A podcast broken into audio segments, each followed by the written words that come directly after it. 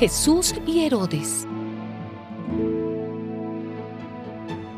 Pilato, al saber que Jesús era de la jurisdicción de Herodes, se lo envió, pues él también se encontraba aquellos días en Jerusalén. Al ver a Jesús, Herodes se puso muy contento, porque durante mucho tiempo había querido verlo, pues había oído hablar de él y esperaba verlo hacer algún milagro.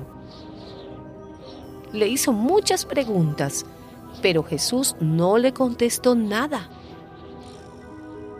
También estaban allí los jefes de los sacerdotes y los maestros de la ley, que lo acusaban con gran insistencia.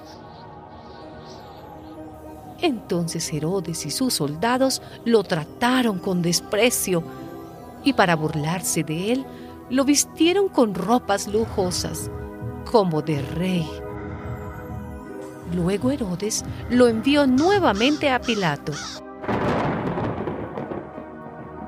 Aquel día se hicieron amigos Pilato y Herodes, que antes eran enemigos.